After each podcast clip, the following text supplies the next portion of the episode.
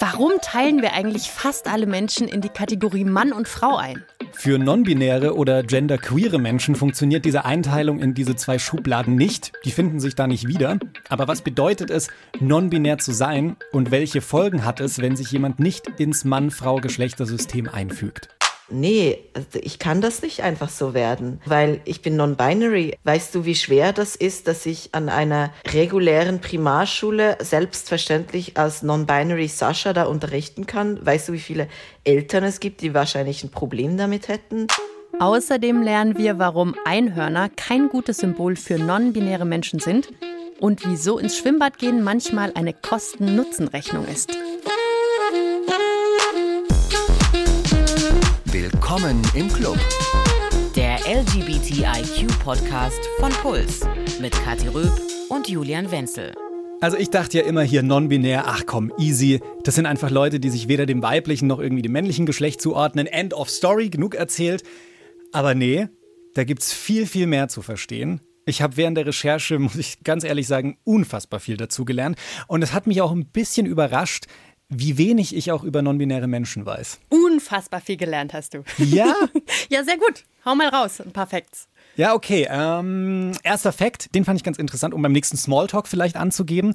Die Suchanfragen nach genderneutralen Namen auf Google ist über die letzten Jahre stark angestiegen. Also steile Kurve nach oben auf Google Trends, vor allem in den USA, in Australien, in Kanada, mhm. in Deutschland auch. Bisschen verhaltener, aber wir sind ja häufiger so ein bisschen später dran, weil Eltern offenbar ihren Kindern vermehrt genderneutrale Namen geben wollen. Okay, also das wäre dann sowas wie Alex.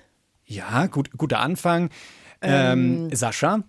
Sascha, okay, ja. Michelle. Mhm. Ich muss ja sagen, ich bin eigentlich ganz happy damit, so als Mann sozialisiert worden zu sein. Also sowohl, dass ich biologisch ein Mann bin, als auch so, wie ich eben sozialisiert wurde. Auch wenn ich jetzt vielleicht nicht so der typische Mann bin. Aber ich fühle mich schon so weit ganz wohl mit meinem Geschlecht. Ja. Wie geht's geht, denn dir? Es geht mir genauso. Ich bin als Frau sozialisiert. Ich fühle mich auch so. Aber gleichzeitig muss ich sagen, ich verstehe den Gedanken, dass man davon ausgeht, dass Zweigeschlechtlichkeit nur konstruiert ist. Und ich finde es auch sehr, sehr wichtig und richtig, wenn non-binary People sagen, hey, damit wollen wir brechen. Okay, ich halte jetzt aber schon mal fest, also wir beide können ziemlich wenig über non-binäre Menschen oder das non-binäre System sagen, außer irgendwelche schlauen Sätze aus dem Internet vorlesen. Deswegen haben wir uns gedacht, müssen wir Leute dazu holen, die da mehr dazu sagen können. Und deswegen haben wir Chris Schulte eingeladen. Chris ist selbst non-binär, ist 35 und Papa. Und ja, ich sage an der Stelle bewusst Papa, dazu später mehr. Aber jetzt erstmal, hey Chris. Hi. Hallo.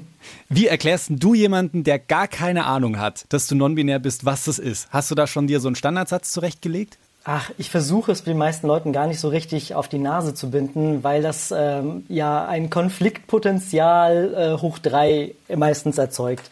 Wenn ich erzähle, dass ich nicht binär bin, kommt immer so ein Stirnrunzeln und dann wird immer gefragt, ja, was meinst du denn? Du bist doch ein Junge, man sieht das doch. Man kann ja deine Äußerlichkeiten halt nicht irgendwie verstecken. Sage ich, ja, klar, aber ich fühle mich ganz einfach nicht wie ein Junge. Dann kommt wieder die Frage, bist du ein Mädchen? Also nee, bin ich auch nicht. Ich finde weder, dass ich ein Junge noch ein Mädchen noch irgendwas dazwischen bin. Ich bin einfach ich. Ich bin Chris. Klar, ich sehe aus wie ein Junge, ich trage sogar ein Bart und so, ne? Ist auch ganz gut, wenn man, wenn man ein Doppelkinn hat oder so, dann Kind ein bisschen kleiner ist, da kann man damit auch ganz gut kaschieren und alles, ne? Oh, wenn du mir wächst kein Bart. Es gibt Make-up. Ich sag dir, Make-up ist auch richtig gut. Kann man auch richtig kaschieren. Kinn, Nase flach, also alles. Mir ist es im Endeffekt äh, wichtig, dass ich mich wohlfühle. Wenn mich andere Menschen in irgendwelche Schubladen stecken wollen, feel free. Aber das Schöne ist, und damit spiele ich ja auch wahnsinnig gerne, wenn Menschen mich in Schubladen stecken, dann öffne ich 30 andere Schubladen und stecke mich da selber hinein und dann ist dann natürlich auch die Verblüffung ganz groß und dann heißt, ja, aber du kannst doch nicht irgendwie, doch, ich kann. Das finde ich einen guten Punkt, weil ich bin auch so ein kleiner Schubladen-Nerd-Freak, der das gerne so irgendeine Schublade aufmacht und das einsortieren kann im Kopf. Ich habe aber gemerkt, es gibt gar keine so eine klare Definition, was non-binär jetzt eigentlich heißt. Und so langsam habe ich auch so das Gefühl, ich verstehe, das ist eigentlich auch gut so, weil es geht ja genau darum, etwas nicht genau zu definieren. Und ich muss sagen, es fällt mir schwer, aber ich kann dieses Prinzip schon verstehen. Mhm. Äh, kennt ihr dieses Gefühl, wenn man etwas ganz Neues kennenlernt und es brutzelt so ein bisschen im Kopf und dann fängt man an, so hier und da irgendwie drüber nachzudenken und es öffnet einen irgendwie neue Türen und denkt dann immer wieder in anderen Kategorien und dann plötzlich sitzt man da und denkt so, ja natürlich, das ergibt doch wahnsinnig viel Sinn. Und ich finde diese Bezeichnung non-binär oder genderfluid oder was es auch für andere Möglichkeiten gibt, sich zu bezeichnen, da gibt es bei Facebook unter anderem halt ganz, ganz viele Möglichkeiten. Es war so mein Einstieg in diesen Bereich unter anderem, mhm. um mich zu finden und bin dann schlussendlich zu dem Begriff äh, non-binary oder nicht-binär gekommen ich finde das richtig, richtig schön, weil du so diese ganzen Optionen hast. Du hast halt wirklich so einen Fächer und dann sagst du, okay, das gefällt mir, das gefällt mir nicht, das gefällt mir und das bin halt ich. Den Fächer schauen wir uns gleich noch ein bisschen genauer an, weil du gerade aber gesagt hast, so du kannst dich nicht als Mann identifizieren oder irgendwie, wenn, wenn dich jemand so anspricht, das passt nicht so ganz, dann werden jetzt vielleicht bei einigen auch so die Glocken angehen und sagen, äh, ist, ist er dann nicht vielleicht trans? Ja, wer weiß, nee.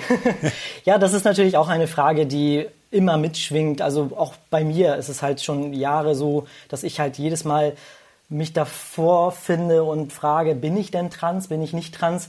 Und wenn man sich diese ganze äh, queere Community anschaut, ist diese Trans-Community mit den Non-Binaries halt relativ eng miteinander verschlungen. Wenn man so bei den meisten Menschen halt guckt, die diesen Verlauf, diese Transition durchmachen, geht es ja in erster Linie erstmal um die Medikation, also Testosteron oder Testosteronhemmer und dann befinden sich sehr viele Menschen halt in so einem Mittelstadion, mhm. wo das bei vielen irgendwann eventuell in die Richtung Operation gehen aber es gibt sehr, sehr viele Menschen, die dann sagen, ich fühle mich richtig wohl. Ich bin so nicht wirklich männlich, nicht wirklich weiblich, so vom Gefühl her. Wenn mich Menschen ansprechen, wissen die erstmal nicht, was ich bin. Und es gefällt mir und es ist richtig toll. Und es findet sich in dieser Community, würde ich jetzt mal in Anführungszeichen setzen, weil es ein schwieriger Begriff ist in dem Bereich, äh, ganz häufig, dass dann halt einfach gesagt wird, du, äh, ich bin trans und ich bin nicht binär. Mhm. Und das ist auch gut so. Und ich möchte gar nicht irgendwie in irgendeine Ecke gestellt werden. Voll. Und da muss man jetzt nochmal diesen Unterschied zwischen biologischem und sozialem Geschlecht vielleicht ein bisschen erklären. Oh ja. ne? Weil wenn ja. du jetzt sprichst von Hormonen und von geschlechtsangleichenden Operationen und so, dann ist es, glaube ich, nochmal ein Unterschied zu dem, was du beschreibst. Und im Englischen ist es super praktisch. Da gibt es generell in der Sprache schon den Unterschied zwischen Sex und Gender. Sex ist also das Geschlecht, das einem bei Geburt aufgrund der Geschlechtsmerkmale zugewiesen ist. Also keine Ahnung, du hast einen Schniedel, dann wird gesagt, hey, du bist ein Dude. Und Gender ist das soziale Geschlecht, also die Geschlechterrolle. Sprich, wenn du jetzt geboren wirst mit einem Schniedel, dann bekommst du auch einen blauen Teddybär geschenkt. Ja, so funktioniert unsere, unsere Gesellschaft einfach. Wir sind so da krass drauf gepolt, irgendwie alles in diese zwei Schubladen einzukategorisieren.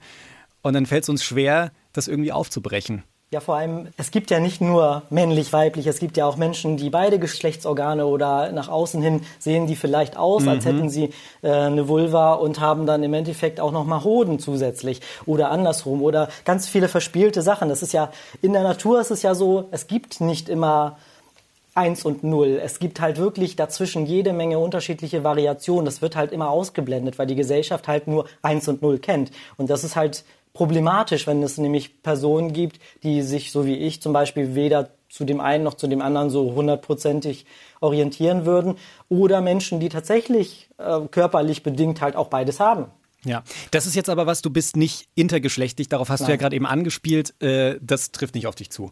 Nein, das bin ich nicht, nein. Zu intergeschlechtlich haben wir aber auch schon eine Folge gemacht. Ja, sehr gut. Können wir alles rausballern, die könnt ihr euch natürlich auch sehr, sehr gerne anhören. Ich finde, das ist jetzt ein super spannender Punkt, an dem wir da jetzt schon sind. So, wir versuchen uns so ein bisschen vorzutasten, was es eigentlich ist. Ich glaube, wir kommen einer Definition oder so einem Gefühl einer Definition näher, aber ich glaube, viel genauer wird es einfach nicht. Ja, es ist halt schwierig. Also wie will man etwas definieren, was sich im Endeffekt nicht so richtig definieren kann? Es ist ja halt wirklich so ein Spektrum. Ich kann auch nur für mich sprechen. Es gibt ja auch viele Menschen, die unterschiedliche äh, Startpositionen haben, sei es halt von, von der Geburt an, beziehungsweise vom Äußerlichen. Es gibt, wie du ja schon gesagt hast, dass du kein typischer Mann bist, würde ich sofort fragen, was ist denn ein typischer Mann? Mhm. So, ne, dieses typische Lied von Herbert Grönemeyer, wann ist ein Mann ein Mann, ne? Ja. Das, das, ist, das ist auch etwas, was mich das ganze Leben hindurch begleitet. Und das, das stelle ich mir jedes Mal. Was, was bedeutet das denn genau? Und dann kommen natürlich so vage Definitionen und die sind immer super frustrierend, weil man sich dann immer so denkt oder im Hinterkopf immer denkt, äh, das war doch etwas, was wahrscheinlich irgendwie die Eltern oder irgendwie die Gesellschaft oder Freunde, Bekannte jedes Mal hoch und runter gebetet haben, um denen dann zu zeigen, im Fußball, das ist ja was Männliches und das, äh, das, äh, ja, keine Ahnung, die Puppe, das ist ja etwas Weibliches und damit spielst du jetzt, weil du ein Mädchen bist. Also das sind so ganz seltsame, typische Geschichten. Weil du es gerade eben schon angesprochen hast, so, da gibt's ganz, ganz viele unterschiedliche Leute mit unterschiedlichen Startbedingungen. Wir werden in dieser Folge auch noch eine andere Person kennenlernen, die trans und non-binär ist, also da auch nochmal eine andere Startbedingung hat, aber dazu später mehr. Ja, und weil wir schon sehr viel gelernt haben in diesem Podcast und ich unter anderem gelernt habe, dass man Leute nicht einfach nur so ansprechen soll, wie man denkt, dass sie angesprochen werden sollen, sondern lieber nochmal nachfragt, welches Pronomen richtig ist. Wie wirst du denn am liebsten angesprochen? Wie ist es bei dir? Also am liebsten ist es mir, wenn man Chris zu mir sagt. Ich finde dieses er, sie, das ist mir eigentlich relativ egal, wenn man mich äh, weiblich oder männlich anspricht. Aber ich finde es halt immer angenehm zu sagen, das ist der Chris, und das ist die Kati, das ist der Julian. Da muss gar nicht mitschwingen, ob das jetzt irgendwie, was, was ich jetzt gerade zum Beispiel in der Hose habe oder nicht. Ich sehe den Nutzen davon überhaupt nicht zu wissen, wie die Person sich im Endeffekt komplett irgendwie identifiziert. Das ist auch ein bisschen übergriffig teilweise. Stimmt. Sorry, mir fällt gerade auf, ich glaube, ich habe dich gerade eben schon mal als er bezeichnet. Macht nichts. Damn. hey, ja, aber mit, mit Chris hast du eigentlich einen ziemlich coolen, nicht binären Namen, ne? Ja, natürlich ist es eine Abkürzung. Ne? Ich heiße normalerweise halt ein bisschen anders, aber Chris ist halt äh, der Name, der mir am besten gefällt, weil wir genau in diesem nicht-binären Spektrum sind. Und wie anfangs ja auch schon gesagt, wir haben ein Kind und der hat natürlich auch einen nicht-binären Namen. Und das war mir und meinem Mann auch sehr wichtig. Jetzt hast du gesagt, du hast ein Kind und du willst auch Papa genannt werden. Für mich widerspricht sich jetzt das gerade so ein bisschen, weil du ja non-binary bist. Wie geht denn das zusammen? Ja, es ist einfacher, sagen wir es mal so.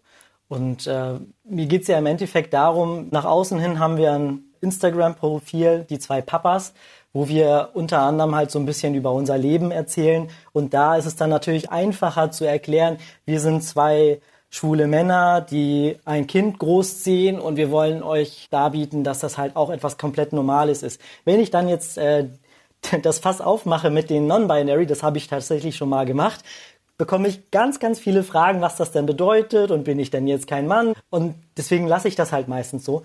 Mir ist es halt, wie gesagt, nicht wahnsinnig wichtig, wenn ich jetzt misgendert werde oder wenn mich irgendjemand männlich oder weiblich anspricht. Es verletzt mich in dem Punkt halt nicht, weil ich damit überhaupt gar kein Problem habe. Ich habe auch gar kein Problem damit, in den Spiegel zu schauen und zu sehen, dass ich einen Bart habe oder dass ich halt männlich oder weiblich rüberkomme, ob ich jetzt weibliche Züge habe oder nicht.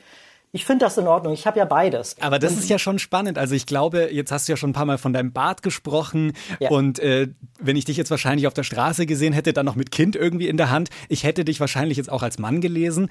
Und mhm. bevor ich mich für die Folge hier schlau gemacht habe, habe ich auch immer so ein bisschen das Klischee im Kopf gehabt, ach, non-binäre Menschen, die sehen doch auch immer so möglichst androgyn aus. Also die wollen auch bewusst so aussehen, weder männlich noch weiblich. Und ich weiß aus Gesprächen mit anderen, dass auch ganz viele andere dieses Klischee des androgynen Menschen dann stark im Kopf haben. Musst du dich häufiger rechtfertigen, dass du wirklich non-binär bist, weil das andere nicht sofort erkennen, weil sie sagen, ja, also du kommst doch rüber wie ein Mann. Hm, also wirklich rechtfertigen muss ich mich nicht, weil die meisten erstmal gar nicht verstehen, was ich denn meine.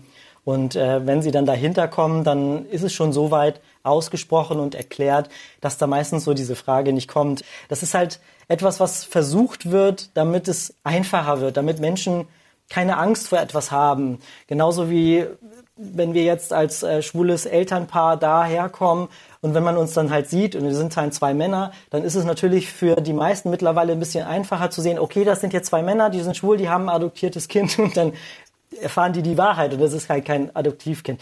Ich mache jetzt ganz viele Fässer hier auf, aber es ist halt so, die Personen versuchen halt immer wieder alles so einfach runterzubrechen, wie es geht.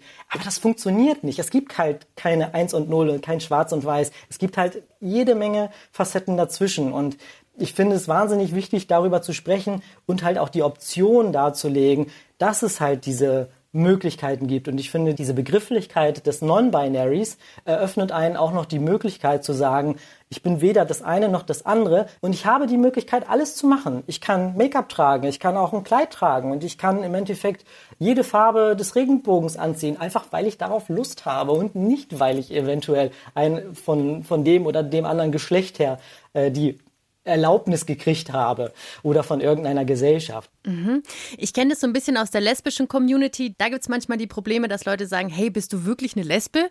Du trägst mhm. doch irgendwie, du hast lange Haare und du trägst Schminke. Komm, lass dir die Achselhaare wachsen. Skandal. genau. Wie ist es denn in der Non-Binary Community? Sind die da auch so hart und sagen, hey, ähm, rasier dich mal, keine Ahnung? Wie erkenne ich jemanden, der nicht binär ist, außer ich spreche ihn halt an? Das ist halt die Frage. Das ist, äh, das ist genauso wie wenn ich jetzt äh, zu jemandem gehe und eventuell vermute, dass die Person trans ist. Mhm. Mhm, dann würde ich die Person direkt dann auch gleich mal verletzen und sagen, ähm, ja, dein Passing ist jetzt auch nicht so geil, ne? Mhm. Da, das ist halt schwierig und ich finde, wie gesagt, ich, es ist überhaupt nicht so wahnsinnig wichtig, jemanden einzuordnen und wie ich, ich brauche im Endeffekt nicht so eine extreme Community, die mir widerspiegelt, ja, super, du bist richtig non-binary, hier hast du jetzt ein Siegel. So, nee, und ich möchte mich auch mit den Leuten nicht anlegen, denn ich finde es ja auch okay, dass sie das leben, was sie im Endeffekt für sich als richtig ansehen. Wann hast du für dich rausgefunden, dass non-binary für dich das Richtige ist? Also gewusst habe ich das, glaube ich, gefühlt schon als Kind, dass das eine nicht das Richtige ist und das andere auch nicht. Und jetzt so in den letzten, ich würde sagen, so in den letzten zehn Jahren habe ich dann diesen Begriff Non-Binary für mich gefunden. Vorher habe ich halt immer so zwischendurch gesagt, als ich meinen Ausweis ausgestellt bekommen habe, beziehungsweise meinen Reisepass ausgestellt bekommen habe, da steht ja männlich oder weiblich. Da hatte ich damals auch die Frage gestellt, so, muss das denn sein? Und habe mich da auch schon so super unwohl gefühlt, weil ich das total unnütz fand, das reinzuschreiben. Es geht halt irgendwie niemandem wirklich was an, ob ich jetzt ein weibliches oder männliches Geschlecht in der Hose habe. In so einem genauen Zeitpunkt kann ich gar nicht definieren. Das ist tatsächlich schon von klein auf so gewesen. Weil du gerade den Perso angesprochen hast, da ist ja ganz interessant. Es gibt ja äh, seit einiger Zeit in Deutschland die Möglichkeit, diesen Geschlechtseintrag divers im Perso hinterlegen zu lassen. Da fand ich aber ganz interessant, da braucht es ja eine medizinische Bescheinigung dafür. Also vor allem ist es dann Intermenschen vorbehalten, also Menschen, die sich im sozialen Geschlecht als non-binär verstehen, die haben da irgendwie schlechte Karten, habe ich gelesen, den Geschlechtseintrag im Perso auf offen oder auf divers ändern zu lassen. Ich habe aber auch von dem Fall gelesen, dass es tatsächlich schon einmal in Deutschland geklappt hat. Hast du das schon mal überlegt zu machen?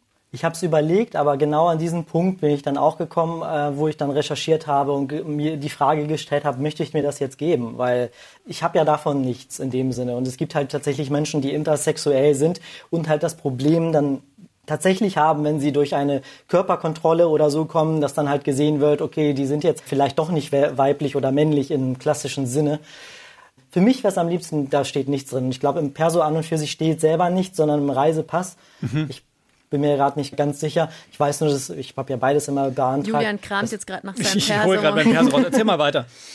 ja, ich, ich weiß nur, dass mich das damals halt so ein bisschen verstört hat. Ist das jetzt wahnsinnig wichtig, wer von uns jetzt irgendwie äh, ein weibliches oder männliches Geschlecht hat? Oder wollen wir eher herausfinden, wer ist denn Julian, wer ist denn die Kati, wer ist denn der Chris? Good point. Und äh, du hast vollkommen recht, ich habe mein Perso in der Zwischenzeit gefunden. Da steht das Geschlecht nicht drauf. Es war totaler Bullshit. Wie du sagst, ist im Reisepass drin. Auf dem Perso stehen nur so sehr wichtige Informationen wie meine Augenfarbe. Ja, ganz wichtig. Vor allem die fragen die dann auch ab. Also ich konnte auch meine Größe irgendwie selbst bestimmen, weil die nicht wussten, wie groß ich bin. Also das ist ja, interessant. Was bedeutet es denn für dich eigentlich im Alltag non-binär zu sein? Also jetzt mit dem, mit dem Ausweis mit, oder mit dem Reisepass, das war jetzt so eine gefühlte Situation schon mal. Gibt es noch so andere Situationen, wo dir irgendwie auffällt, dass das Non-Binär-Sein in der Gesellschaft noch nicht so ganz verbreitet angekommen ist?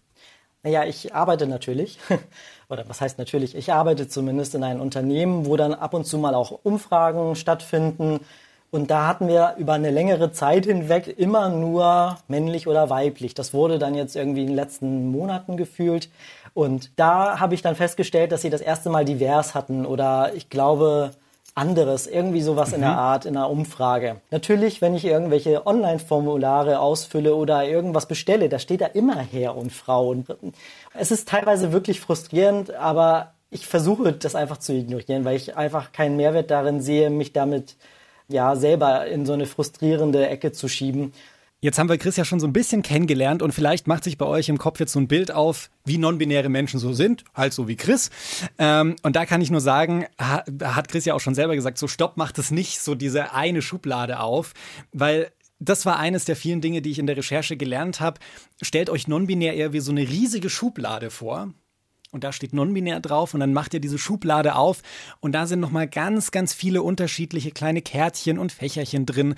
Und da gibt's einfach super viele unterschiedliche Sachen, die es manchmal ein bisschen genauer definieren, aber manchmal auch bewusst offen lassen. So. Wir hatten schon mal so eine riesengroße Schublade bei Ja. dem, beim asexuellen und aromantischen Spektrum. Das war auch riesengroß. Jo. Hört euch auch diese Folge gerne nochmal an. Kannst du mir denn so groben Überblick geben, was gibt's denn so? Was sind da für Fächer drin in dieser fetten non-binären Schublade? Ja, also super viele. Aber damit ihr vielleicht so, so einen kleinen Eindruck bekommt, würde ich jetzt mal drei Begriffe rausnehmen. Und Chris, du kannst gerne mit dazu springen. Ich würde jetzt mal Agender, Bigender und Genderfluid rausgreifen. Dann mach mal Bigender. Was ist das? Okay, ähm, also ich habe so verstanden, eine Person, die Bigender ist, ist sie, wenn sie zwei Geschlechtsidentitäten hat. Also oft sind diese eben männlich und weiblich gleichzeitig, aber es gibt auch andere Kombinationen, wie zum Beispiel männlich und nicht binär. Und diese beiden Geschlechtsidentitäten können halt gleichzeitig oder abwechselnd auftreten. Das war so das, was ich davon mitgenommen habe. Okay, dann hast du gesagt Agender. Jo, äh, Agender, das finde ich noch ein bisschen greifbarer. Für mich war das irgendwie sofort verständlich. Das beschreibt Personen, die sich innerlich als ungeschlechtlich empfinden. Also sich überhaupt nicht mit dem männlichen und überhaupt nicht mit dem weiblichen Geschlecht identifizieren können.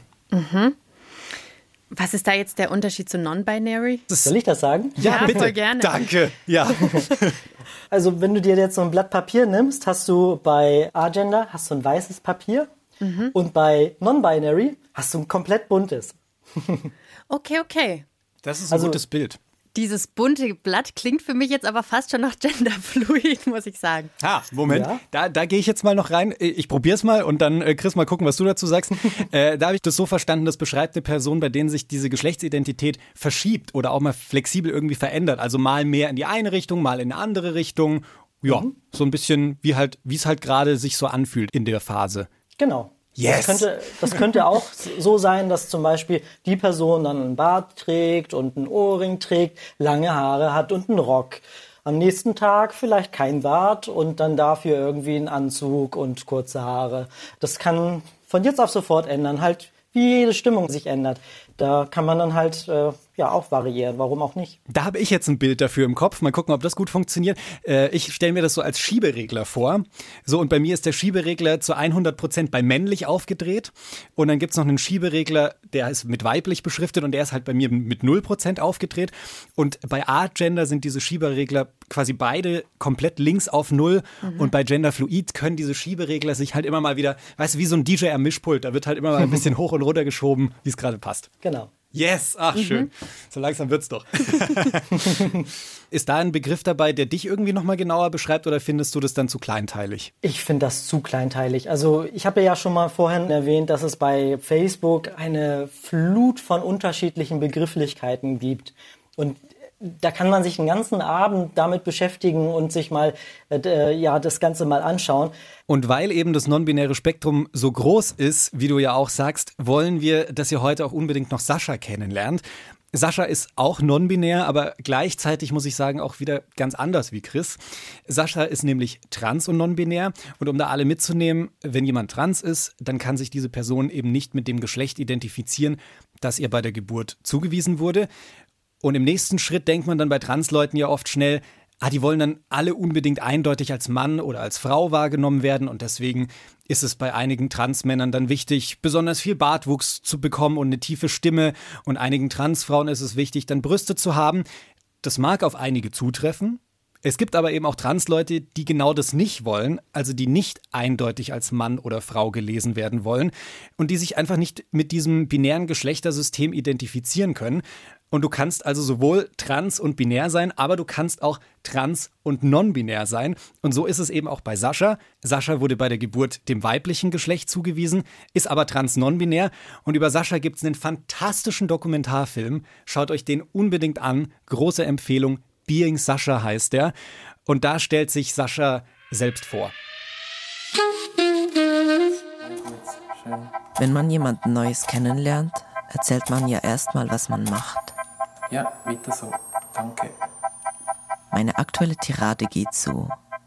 Ich arbeite in einer Bar, habe diese Queer Spoken Word Show, Ich bin gerne ordentlich, repariere iPhones und wohne in Basel. Und dass ich gerade in einer mega schönen Beziehung mit einer Tänzerin aus Schweden bin, sage ich auch noch gerne. Das andere kommt meist erst später. Was für ein schöner Vorstellungstext. Ah, ich liebe ja vor allem den Satz, das andere kommt meist erst später. Ich glaube, wir wissen alle, was damit gemeint ist. Wie lange dauert es denn normalerweise, wenn Leute dich kennenlernen, bis sie dich auf dein Geschlecht ansprechen? Meine Erfahrung ist halt grundsätzlich, dass es einfacher ist, wenn ich das von Beginn weg sage, als wenn ich darauf warte, dass in dem Sinne ein Fauxpas passiert, auf den ich dann die Person darauf hinweise, weil das den Leuten dann immer sehr unangenehm ist. Wenn ich zum Beispiel ein Tinder-Date ausmache, dann sage ich das schon bevor ich die Person treffe, weil ich gar keinen Bock habe, irgendwie jemanden zu treffen, die eher ein Problem damit haben könnte. Mhm. Wenn ich einer fremden Person zufällig begegne, dann kommt das je nachdem früher oder später. Ja, was ist dann so die häufigste Reaktion, wenn du dich vorstellst? Hey, das ist super unterschiedlich. Also es gibt dann wie so Leute, die dann gar nichts sagen, Leute, die dann voll auf einen Zug aufspringen, das super spannend finden und tausend und ein Fragen stellen. Also und das ganze Gespräch dann nur noch in die Richtung geht so? Ja, total. Ähm, irgendwie, es gibt wie so ein bisschen so alles. Mhm. Aber ich würde sagen, grundsätzlich sind die Leute eher höflich. Mhm. Was wäre dir die liebste Reaktion? Ich glaube, dass die Person vielleicht selbstverständlich fragen würde zu Beginn eines Gesprächs, was sind deine Pronomen? Und dann würde ich wie so sagen, die und jene und dann würde ich zurückfragen oder eine Person wird sich halt zum Beispiel vorstellen, hallo, ich bin Julian und meine Pronomen sind eher, was sind deine Pronomen? Irgendwie so, ich glaube, ich, das wird so sehr viel Wind so aus den Segeln nehmen. Hallo, ich bin Julian, äh, meine Pronomen sind er. Was sind deine Pronomen? keine oder ähm, halt irgendein non-binäres Pronomen deiner Wahl sozusagen. Ähm, also für mich ist einfach wichtig, dass du oder die Person, die mit mir spricht oder die über mich spricht, mich halt einfach respektiert in meiner Geschlechtsidentität. Wenn es jetzt für die Person mega ärgerlich ist, dauernd Sascha zu sagen, was ich super gut verstehen kann, finde ich es total okay, wenn man Day braucht im Deutschen mhm. oder Hen oder wenn jetzt eine Person irgendwie ganz viele Leute kennt, die Xier brauchen und dann auch Xier für mich brauchen will, fine with me. So, solange das hat die Person dann nicht eben binäre Pronomen für mich verwendet oder und irgendwie dadurch mir was zuschreibt, ja. das so für mich nicht stimmt. Da habe ich dich auch auf Instagram gestalkt und habe ich auch bei dir im Profil gesehen. Du hast da auch stehen in Klammern they Schrägstrich them und das ist ja was, was mhm. ich immer häufiger auf Instagram sehe, auch teilweise in E-Mail-Signaturen, dass die Leute, mhm. soweit ich das richtig verstanden habe, die Pronomen da richtig reinschreiben. Wenn da jetzt mhm. they, them steht, was ist denn da dann die richtige Verwendung? Weil das habe ich bisher noch nicht so ganz kapiert, muss ich gestehen. Zum Beispiel, wenn du jetzt keine Pronomen sagst, kannst du sagen, ich habe gestern Sascha gesehen und Sascha hat mir Saschas neues Fahrrad gezeigt. Dann sagst du einfach andauernd Sascha, was halt ein bisschen viel Sascha ist. Und dann kannst du zum Beispiel sagen, ich habe gestern Sascha gesehen und Day hat mir deres oder Saschas oder das neue Fahrrad gezeigt. Oder ich habe, ich habe dem dann gefragt, wieso das Day sich dafür entschieden hat, ein rotes Fahrrad zu kaufen. So. Okay. Also dem wäre dann den Dativ. Ah, ich verstehe. Das heißt auch einfach dann die Pronomen aus dem Englischen einfach mit ins Deutsche übertragen, weil da gibt es anscheinend nicht so eine richtig gute Entsprechung dafür, oder? Ich weiß nicht, ich würde es irgendwie nicht werten, es gibt keine gute oder Entsprechung. Es gibt einfach, es gibt keine offizielle so wie es eben im Englischen das They, also das Plural gibt, das dann auch für den Singular gebraucht werden kann, wenn das Geschlecht unbekannt ist und oder vermieden werden möchte. Und im Deutschen gibt es das halt nicht, aber es gibt nicht einfach nur schlechte Alternativen. Also es gibt ja ganz viele. Es gibt auch Leute, die wirklich auch aktiv irgendwie irritieren wollen, indem sie als Pronomen zum Beispiel Bum oder Blub oder sowas brauchen. Wo dann halt jedes Mal, wenn man dieses Pronomen braucht, man irgendwie wie so diese Laute machen muss und wie so daran erinnert wird, dass man irgendwie jetzt gerade jemanden sprachlich vergeschlechtlichen möchte, was Aha. halt so performativ, glaube ich, sehr stark ist. Aber ich finde es jetzt nicht besonders praktisch um von einer Mehrheit, glaube ich, die cis-hetero ist, ernst genommen zu werden. Voll. Also ich finde es wie so effektiv, um zum Nachdenken anzuregen. Und natürlich jede Person, die dieses Pronomen für sich braucht, das respektiere ich und das würde ich auch so anwenden, äh, ohne das irgendwie blöd zu finden. Aber ähm, jetzt zum Beispiel in meiner Rolle, wo ich halt schon ziemlich viel so Öffentlichkeitsarbeit und so Basisarbeit mache, die sich halt an CIS-Menschen richtet, ist jetzt meine Erfahrung, dass je exotischer das ist, desto schwieriger ist es für sie, das anzunehmen. Wenn wir jetzt gerade eben schon so voll in Sprache eingestiegen sind, lassen Sie über das Gendern reden, ist ja gerade eine Riesendiskussion, auch bei uns intern im BR. Wie soll gegendert werden? Warum? Ja, nein. Also eine riesige Debatte, die gerade allgemein geführt wird. Und ich habe so das Gefühl, es wird in dieser Debatte oft so getan, als ginge es nur um Frauen und um die höher und sichtbar zu machen. Aber genau darum geht es ja nicht. Beim Gendern geht es ja auch um unter anderem darum, zum Beispiel non-binäre Menschen sichtbar zu machen. Wie wichtig ist es dir zu gendern? Also mir ist es sehr wichtig, eben gerade auch irgendwie so aus, ich würde fast sagen, aus einer doppelten Betroffenheit. Also einerseits wurde ich als äh, Mädchen sozialisiert und fand eine Unsichtbarkeit in der Sprache und sobald ich mich dann geoutet habe, kam wie so noch eine zweite oder noch, noch mal eine andere Unsichtbarkeit hinzu. Das heißt, wenn ich nur von mir selber spreche, dann finde ich das wichtig, damit ich mitgemeint bin. Aber ich merke natürlich auch grundsätzlich, also ich wurde zwar als Mädchen sozialisiert, aber ich wurde auch in einer zum Beispiel homophoben, behindertenfeindlichen und eben patriarchalen Gesellschaft sozialisiert. Das heißt, ich habe sehr lange auch in einem generischen Maskulinum gesprochen und ich fand zum Beispiel auch schwul als Schimpfwort was völlig Legitimes. Und solche Sachen dann zu überdenken oder eben behindert nicht mehr als Schimpfwort zu mhm. brauchen mhm. und eben dann auch meine Sprache zu erweitern und mehr Geschlechter einzuschließen, was am Anfang einfach mal nur Frauen waren und dann eben auch bewusst non-binäre oder intergeschlechtliche ähm, Geschlechtspositionen in dieser Gesellschaft, hat auch mein Denken verändert. Das heißt, mein Blick auf die Gesellschaft wurde zum Beispiel offener, vielfältiger, bewusster, dass dadurch, dass ich zu gendern begonnen habe, wie einerseits für mich, wegen dem Männer nicht unsichtbarer geworden sind, sondern patriarchale Strukturen sichtbarer geworden sind, wie gleichzeitig auch Frauen für mich sichtbar geworden sind oder eben non-binäre Personen und intergeschlechtliche Menschen. Mhm. Da gibt es ja dann auch immer so diese kleinen Diskussionen, ja, wie gender ich denn jetzt richtig? Nehme ich das große I, nehme ich einen Stern, nehme ich einen Unterstrich? Ist es wichtig? Gibt es dann richtig oder falsch oder ist es eigentlich egal?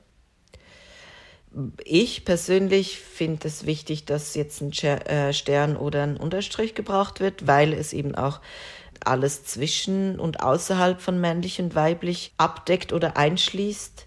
Das macht das Binnen-I nicht.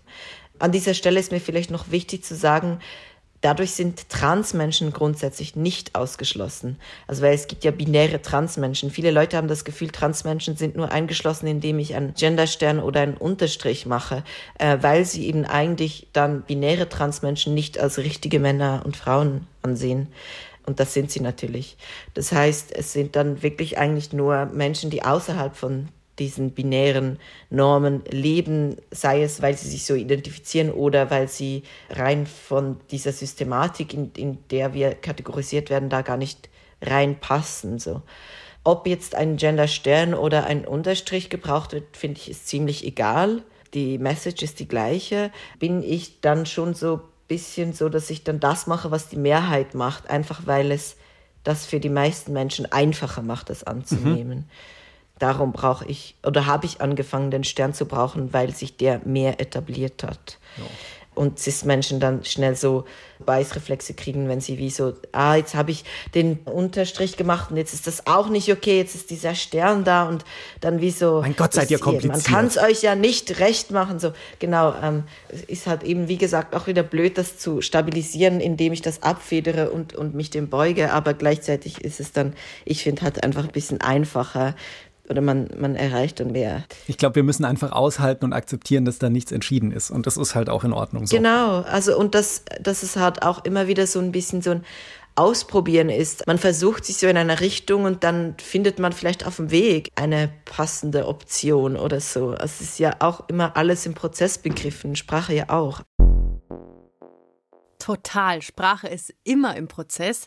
Wie wichtig ist dir denn, Chris, dass gegendert wird? Sehr, sehr wichtig. Und äh, ich würde dann nochmal, damit es richtig schön kompliziert wird für CIS-Menschen und Menschen, die sich überhaupt nicht inklusiv Klar. äußern, würde ich sagen, also ich benutze immer den Doppelpunkt, weil ich das viel ästhetischer und schöner finde und es aber mehr oder weniger auch den Asterisk und den Unterstrich mit beherbergt oder, oder zumindest so ein Zwischenteil ist. Asterix, kurz zur Erklärung, ist dieses kleine Sternchen, der Genau. Fachausdruck dafür. Jo. Genau.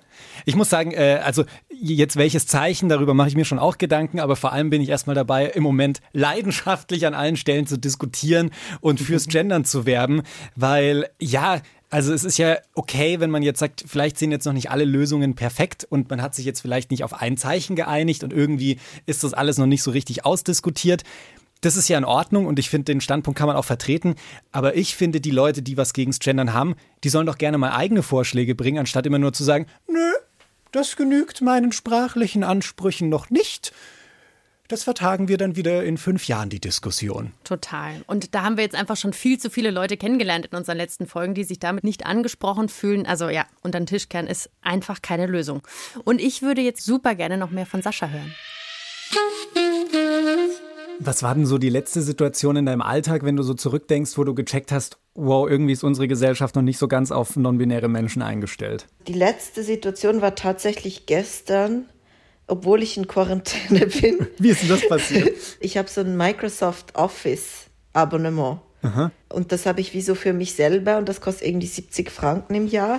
Und dann wollte ich mich jetzt zusammenschließen mit anderen Leuten und so ein Family-Abonnement machen.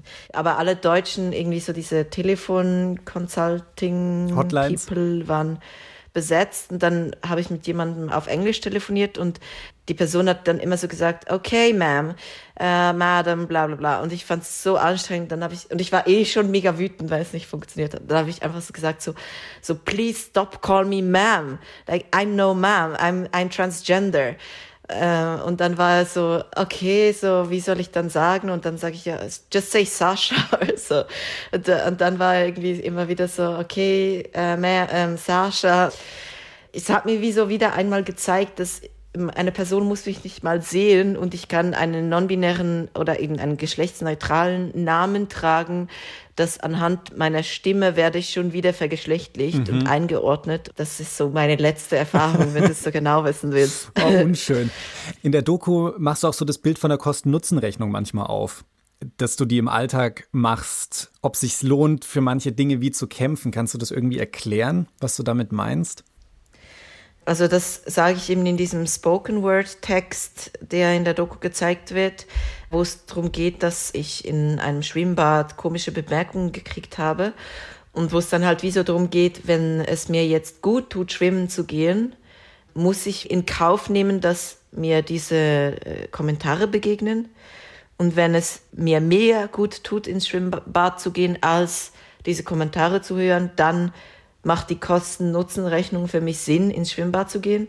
Wenn es für mich anstrengender ist, diese Kommentare zu ertragen, als schwimmen zu gehen und davon irgendwie zu profitieren, so Self-Care, was weiß ich, Energie zu tanken, dann gehe ich dann halt vielleicht nicht ins Schwimmbad. Also es klingt ehrlicherweise aus meiner Situation heraus echt ein bisschen ernüchternd, weil ich denke mir in ganz vielen Situationen dann, du würdest es ja anscheinend gerne machen wollen, aber schränkst dich deswegen aufgrund der Gesellschaft ein, oder?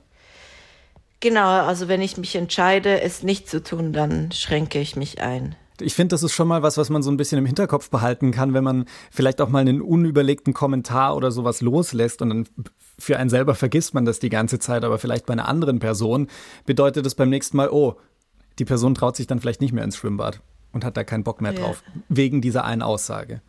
Ja, klar, also das kann das absolut bedeuten. Oder ähm, ein anderes Beispiel, das mir gerade noch einfällt, ist, ich habe mal mit einer Person gesprochen und meinte dann irgendwie so, ja, ich wollte früher Lehrerin für die Primarschule werden. Eigentlich fände ich das, glaube ich, immer noch cool. Und dann meinte die Person so, du kannst es ja, du hast ja das Gymnasium gemacht, du kannst ja an diese Fachhochschule gehen und das studieren und dann kannst du Lehrerin werden. Und ich meinte dann so, nee, also ich kann das nicht einfach so werden, weil ich bin non-binary. Weißt du, wie schwer das ist, dass ich an einer regulären Primarschule selbstverständlich als Non-Binary Sascha da unterrichten kann. Weißt du, wie viele Eltern es gibt, die wahrscheinlich ein Problem damit hätten? und die dann jede Art und Weise einer geschlechtlichen, ich weiß nicht, Reflexion, die ich im Unterricht vielleicht anstellen würde, da irgendeine Propaganda dahinter vermuten würden und so. Also es gibt dann auch wie so Möglichkeiten, über die ich nicht gleich nachdenken kann wie cis-heteronormative Menschen in dieser Gesellschaft. Das ist super wichtig, was Sascha da sagt. Und ich finde, da müssen wir auch aufpassen, dass wir uns nicht zu sehr in unserer Bubble bewegen. Mhm. Also klar, dass wir sagen, hey, macht, was ihr wollt, das ist alles cool.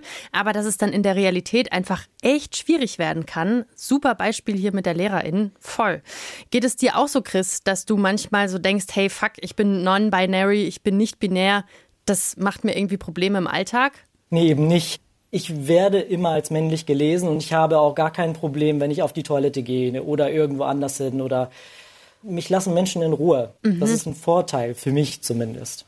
Ich glaube aber, und das könnt ihr da draußen vielleicht bestätigen, dass es uns queeren Menschen generell so geht, dass man sich halt öfter mal einschränken muss. Zum Beispiel auf der Straße beim Händchen halten oder so. Oh ja. Gibt so gewisse Gegenden, wo ich da keinen Bock drauf habe, das zu machen. Total. Das ist einfach ein queeres Thema scheinbar. Mhm. Sich selbst so im Kopf dann auch so ein bisschen zu zensieren und so die Schere anzusetzen, was kann ich jetzt machen und was geht nicht mhm. und was soll ich tun. Ich habe mich übrigens noch ein bisschen weiter mit Sascha äh, unterhalten und zwar vor allem darüber, was viele Medien in der Darstellung von non-binären Menschen falsch machen. Im Vergleich ja jetzt gerade zu binären Schwulen und Lesben zum Beispiel sind non-binäre Menschen ja in der Öffentlichkeit bisher deutlich unsichtbarer, was glaube ich in meiner Wahrnehmung auch häufiger mal zu naja, eher so fragwürdigen Darstellungen führt. Was machen besonders denn die Medien in der Darstellung und Diskussion über non-binäre Menschen besonders häufig falsch?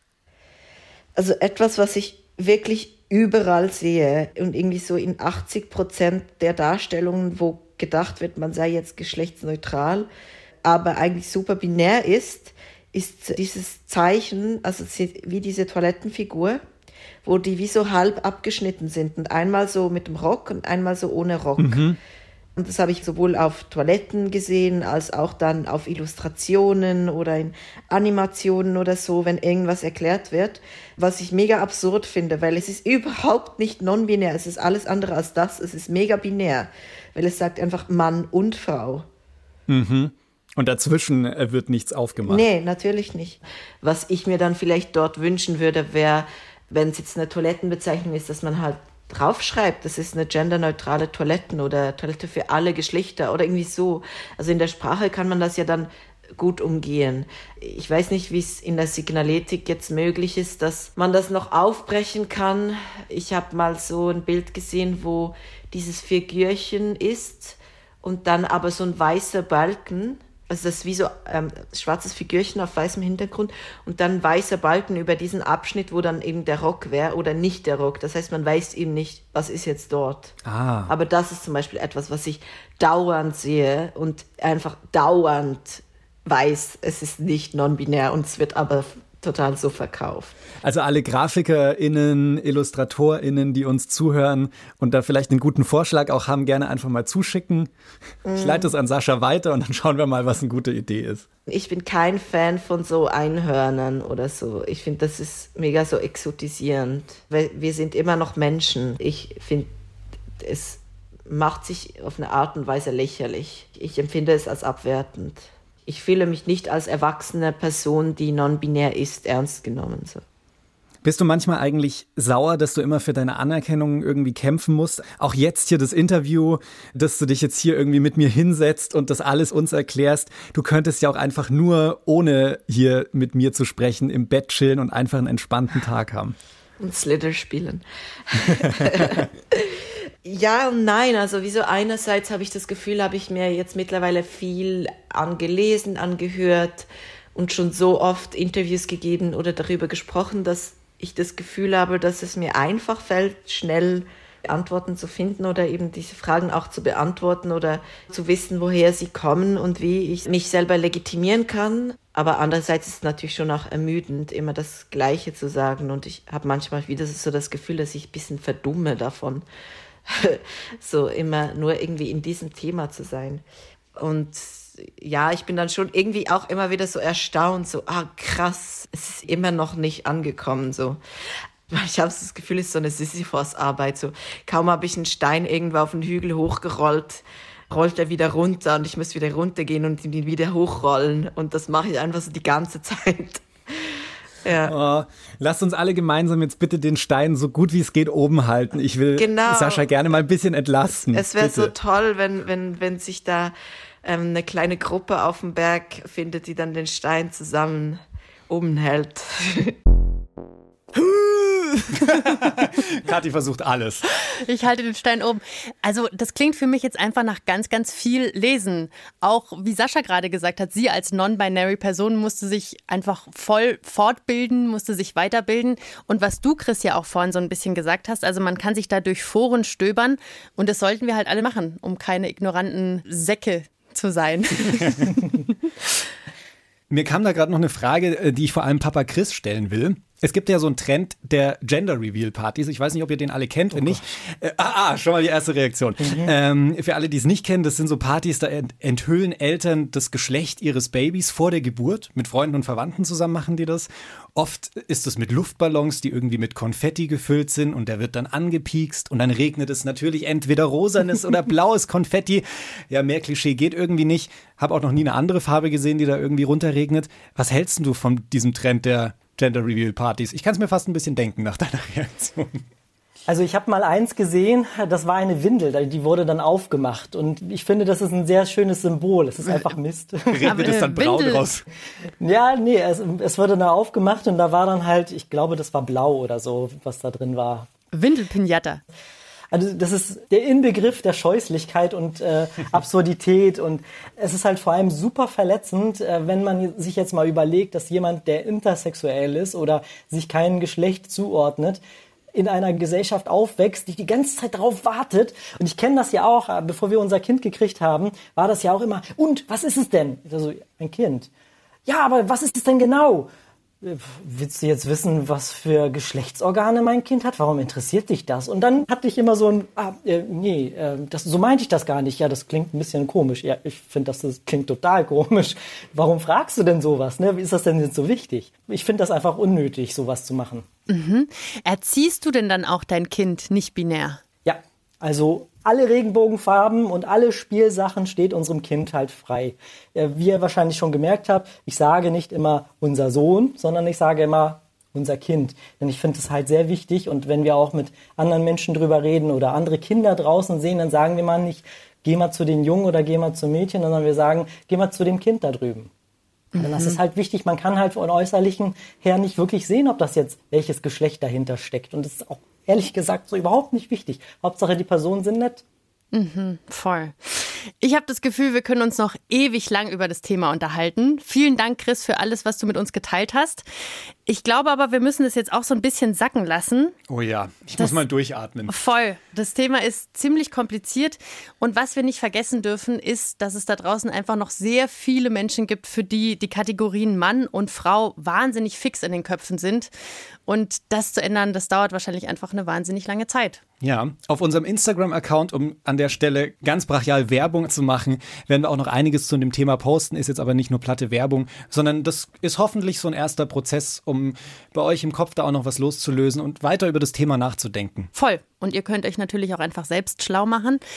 Muss ich auch ehrlich gesagt. Ich habe keinen Menschen im Umfeld, der sich als nicht-binär bezeichnet, glaube ich. Ich Julia guckt an die Decke, nach. ja. Erzähl mal weiter, ich denke mal weiter. Ja, also keine Ahnung, ich muss mir da auch echt mal ein paar Foren durchlesen, glaube ich. Umso dankbarer sind wir, dass Chris mit dabei war. Ey, vielen, vielen Dank, dass du uns so viel erzählt hast und uns die Augen geöffnet hast. Danke, dass ihr euch das alles angehört habt und dass ich eingeladen worden bin. Vielen Dankeschön. Dank. Falls ihr trotzdem das Gefühl habt, nee, das ist mir noch lange nicht genug. Ich könnte noch zwei, drei Stunden mich mit dem Thema befassen.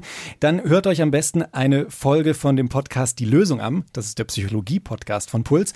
Und da gibt es eine Folge Genderqueer heißt die und in der erzählt Jakob seine transmaskuline, non-binäre Geschichte und wie Jakob das für sich rausgefunden hat. Und noch ein anderer Tipp bei Die Frage, dem YouTube-Kanal, da gibt es auch ein Video über Kato. Und Kato ist auch non-binär. Und wir hören uns wieder am nächsten Mittwoch und dann auch wieder mit einer neuen Folge über die SpätstarterInnen. Das sind Leute, die ihr Coming Out deutlich nach der Pubertät hatten. Freuen wir uns drauf. Bis dahin, willkommen im Club. Tschüss!